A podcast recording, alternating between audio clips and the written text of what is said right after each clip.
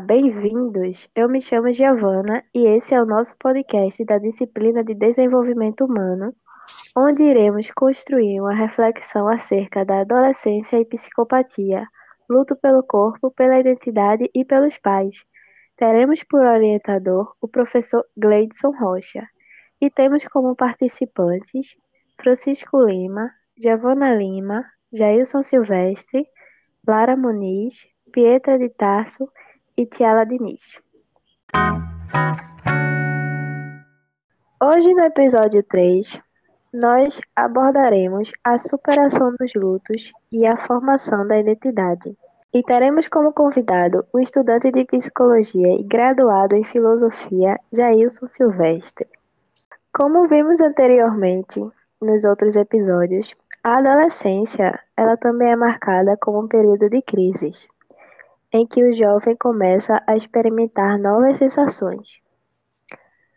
E a crise da identidade do adolescente, ela decorre como duas forças que se antagonizam, uma impulsionando para a vida adulta e a outra atraindo para os privilégios da vida infantil.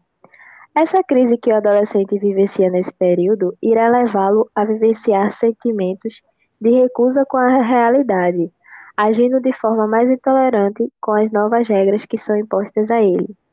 É um período de obrigações e responsabilidades.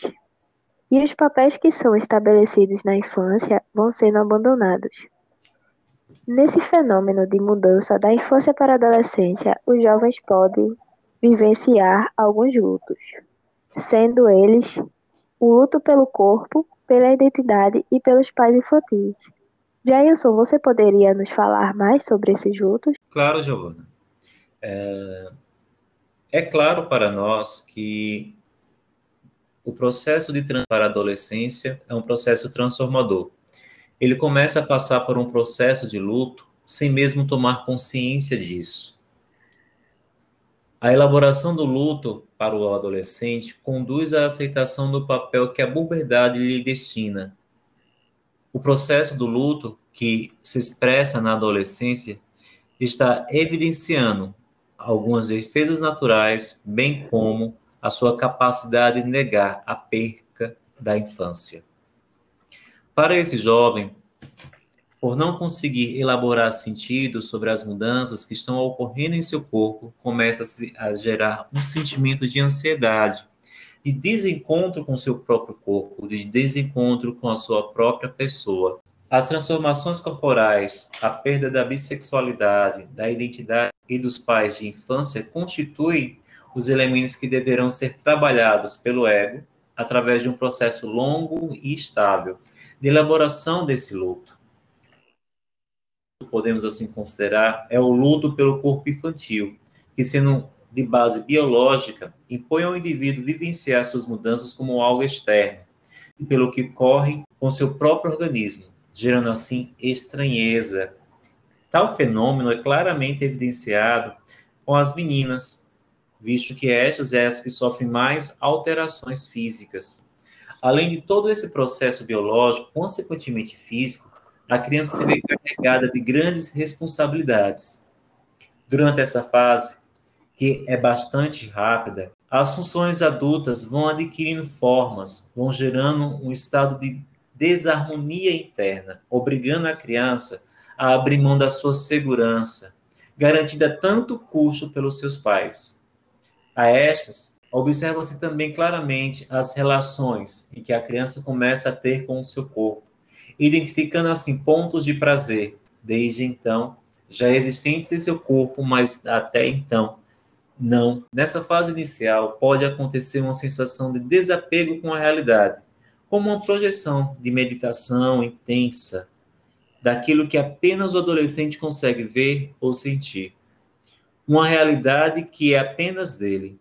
Por isso, Giovana, a importância que os pais possuem de acompanhar seus filhos nesse processo de transformação, visto que isso não ocorre da noite para o dia, mas aos poucos lentamente, mas ao mesmo tempo capaz de fazer com que esse jovem, fazer com que essa criança, ela seja sobrecarregada de emoções, de hormônios, de incerteza. Em suma, a perda do corpo infantil para o adolescente, independente de sua vontade, irá trazer modificações, gerando um sentimento de impotência, uma vontade de negar o crescimento diante de tais acontecimentos, como uma sensação de obrigação a assistir passivamente essa consequência de transformação que vai ocorrendo gradativamente.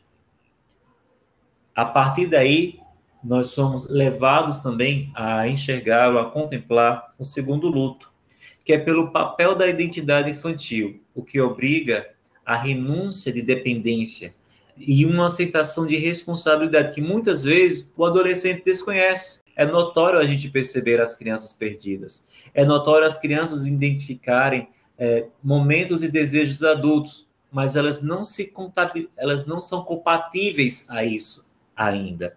Por isso, a partir deste momento, que ele aceita as mudanças que estão ocorrendo fisicamente, começa o processo de uma nova identidade. Nessa busca de identidade, o adolescente recorre a situações que se apresentam como mais favoráveis, no momento, lógico. Uma delas é da uniformidade, que proporciona segurança e estima pessoal. Embriagados ou embranhados nesses lutos, chegamos ao terceiro luto, que é a base nos pais da infância, a quais representam a proteção e o refúgio, pois a criança os vê como fortes, que sempre irão protegê-los. Ao chegar à adolescência, esse jovem começa a perder a imagem ideal perfeitos. Imagem essa, Giovana, que nós já vimos discutindo, conversando, refletindo nos outros capítulos dessa, dessa nossa conversa. Percebemos, ou melhor, eles percebem, na verdade, que defeitos e fraquezas até então anteriormente não vistos, tais efeitos, tais problemas irão gerar relações de conflito. Nesse mesmo processo, os pais precisam aceitar que os filhos já não são mais crianças, e sim adultos. Ressalva: é necessário ter cuidado para poder identificar a qual etapa essa criança está a passar não se pode entender que a criança, ao passar pela primeira fase da adolescência, ou seja, a puberdade, ela está condicionada ao passar por ela tornar-se adulto. É necessário perceber que o processo da adolescência aqui, ele se estende por um período de praticamente uma década, ou seja, são 10 anos de amadurecimento, de reflexão, de desenvolvimento, mas acima de tudo, de aperfeiçoamento da identidade.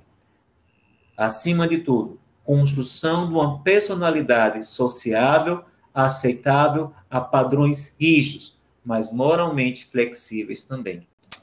A perda dos pais da infância, retomando, gera um estado de insegurança e conflito, visto que esse jovem tinha uma imagem dos pais como proteção, como uma referência organizacional. Não é raro aqui para nós os jovens atravessarem esta fase com um sentimento de vazio por uma idealização dos pais isso é dentro dos lares e dentro das realidades familiares que se expressam pelo nosso país e pelo mundo.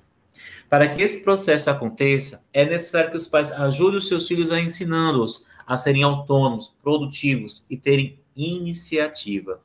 O oposto acontece para, para aqueles que não conseguem integrar seus papéis e formar sua identidade, geram assim a confusão de papéis, Ora, é dada a esse jovem a responsabilidade de ser aquele que irá zelar pelas contas, aquele que irá trazer o pão de cada dia para dentro de casa, aquele que irá favorecer o bem-estar desse lar.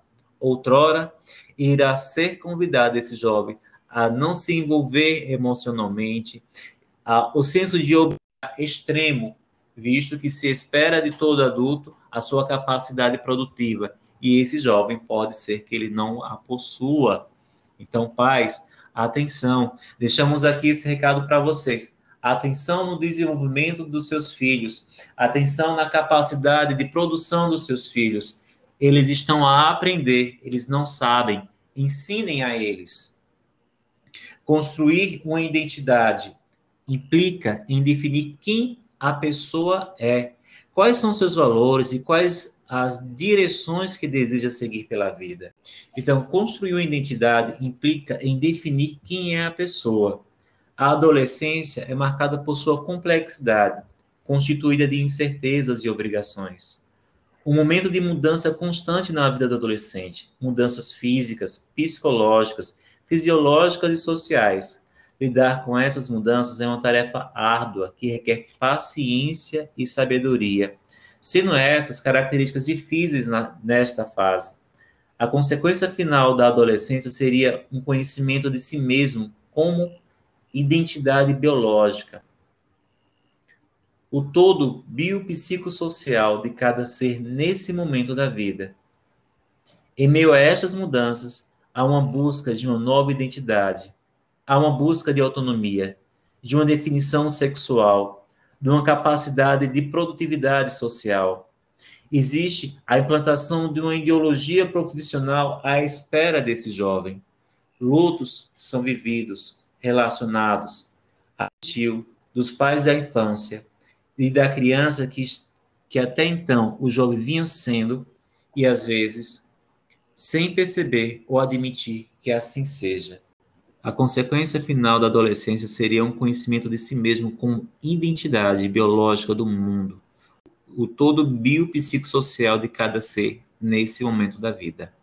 Certo, Jailson. E quais são as patologias decorrentes da elaboração desses lutos? Então, Giovana, retomando acerca da identidade. A construção da identidade ela só irá ser possível quando esse jovem passar pelas três fases do luto. Uma vez que essas três fases sejam devidamente elaboradas, esse jovem estará aberto à nova etapa da adultez. Quando isso não ocorre, é apresentada assim as crises do quadro psicopático ou neurótico, de, dependendo do tipo, ou até ainda psicótico, especialmente quando surgem determinadas defesas utilizadas para iludir a depressão, assim como a má-fé, a impostura, as identificações projetivas em massa, a dupla personalidade e as crises de despersonificação, as quais, quando não conseguem, ou melhor, quando não devidamente elaboradas em um luto anteriormente vivenciado, tornam-se passageiras. O psicopata aqui, com muitos neuróticos ou psicóticos, fracassa na elaboração do luto e não chega à idade adulta, manifestando muito destes sintomas sem qualquer modificação na sua formação, ou melhor, na sua identidade. Quando o adolescente adquire uma identidade, ele aceita o seu corpo e decide habitá-lo. Enfrenta-se com o mundo e usa-o de acordo com o seu sexo. A conduta genital não se expressa só no ato sexual, mas em todas as atividades. Por isso, no psicopata, o fracasso da identidade sexual se expressa também em todos os campos. O adolescente que se aceita e que permite que tais modificações ocorram com naturalidade, ele entrará em um mundo totalmente novo. A patologia destes lutos não devidamente vivenciados expressa a psicopatia. A elaboração do luto conduz à aceitação do papel que a puberdade lhe destina. Durante o trabalho do luto, surgem defesas cuja finalidade é negar a perda da infância. A angústia e os estados de despersonificação que costumam acompanhar a menstruação e o aparecimento do sêmen têm um significado defensivo de, de não aceitar que é no seu próprio corpo que estão reproduzindo estas mudanças. Ante a evidência crescente das mudanças, reforça-se a necessidade de conquistá-las. E é exatamente sobre isso que estabelecemos aqui a apropriação da identidade. O jovem, ele não está simplesmente vivendo as modificações, mas ele está construindo essas modificações, elaborando seu campo biopsíquico, favorecendo as suas relações, abrindo-se a capacidade de diálogo, mas essencialmente amadurecendo para a vida. No episódio de hoje, nós fizemos uma reflexão acerca da construção da identidade e de como ocorrem os lutos resultantes do processo de transição da infância para a vida adulta. É importante que possamos compreender esse momento, suas mudanças e características, para que possamos acolher esses adolescentes e ajudá-los da melhor forma possível.